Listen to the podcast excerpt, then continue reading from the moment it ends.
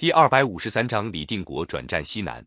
隆武、鲁王两个南明政权先后覆灭之后，清军分三路向西南进攻。失守在两广的明朝官员瞿氏四等，在肇庆拥立贵王朱由榔即位，年号永历，历史上称他永历帝。公元一千六百四十七年十一月，明朝将领何腾蛟依靠大顺军余部的力量，在泉州大败清军。瞿氏四在桂林也打退了清军的进攻，南明军声势大振。但是，由于贵王政权内部的不团结，湖广和广西又被清军占领。过了两年，何腾蛟在湘潭被俘杀害，瞿世四也在桂林城被清兵攻陷后就义。在贵王政权面临覆灭的时刻，李定国领导的大西农民军担负起抗清的重任，在西南一带又继续战斗了十多年。李定国是张献忠手下四名勇将之一，又是他的义子，最大的是孙可望，李定国是老二。张献忠牺牲以后，留下五六万起义军，由孙可望、李定国率领南下贵州、云南。他们派人向永历帝建议，愿意和他们联合抗清。经过一番周折，永历帝看到形势危急，只好依靠大西军，封孙可望为秦王。孙可望是个野心家，他把永历帝控制在手里，在贵阳作威作福，独断专横，不把抗清放在心里。李定国却一心抗清。他在云南花了一年时间，训练了三万精兵，加紧制造武器盔甲。他还找了一批驯象的人，组成一支象队。在做好准备之后，决定出兵进攻清军。李定国领导的军队士气高涨，军纪严明。他们从云南、贵州一直打到湖南，连战连胜，收复了几座重镇。接着又三路进攻桂林。驻守桂林的清军主帅孔有德几次派兵迎战，没有交战兵士就逃散了。孔有德不得不亲自带兵到盐关和明军对垒。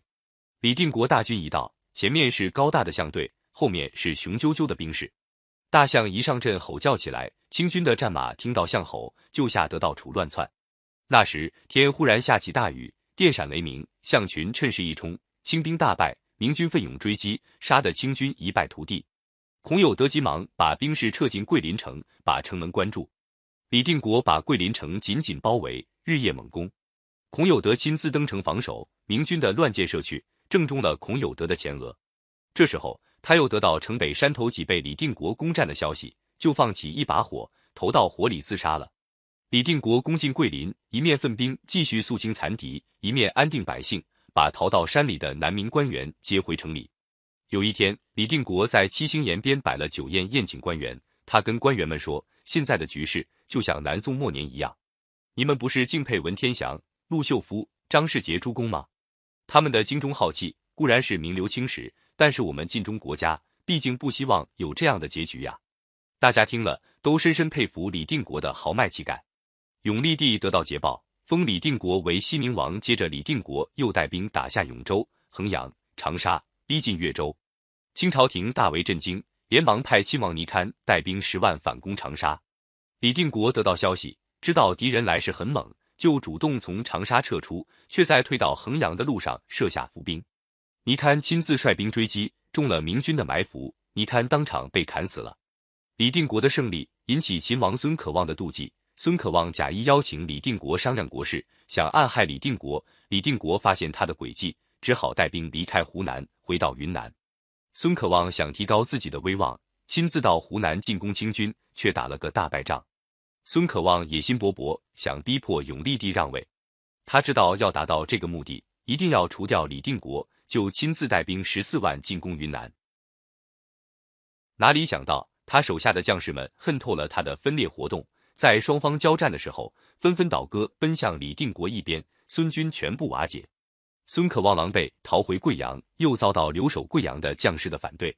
孙可望走投无路，就逃到长沙向清军投降。声明政权经过孙可望叛乱，力量已经削弱。公元一千六百五十八年，清兵由降将吴三桂、洪承畴等率领，分三路进攻云南、贵州。李定国分三路阻击，都遭到失败，不得不退回昆明。永历帝和他的几个亲信官员惊慌失措，逃往缅甸。永历帝逃往缅甸后，李定国继续在云南边境上收集人马，打击清军，准备恢复。他接连十三次派人去接永历帝回国，永历帝都不敢回来。公元一千六百六十一年十二月，吴三桂带领十万清兵开进缅甸，逼迫缅甸交出永历帝，带回昆明。一到昆明，永历帝被吴三桂勒死，最后一个声明政权到这时候彻底灭亡。李定国艰苦抗清十多年，没有实现他的愿望，他心情忧愤，终于得病死去。临死时候，他对他的儿子和部将说：“宁可死在荒野，可不能投降啊！”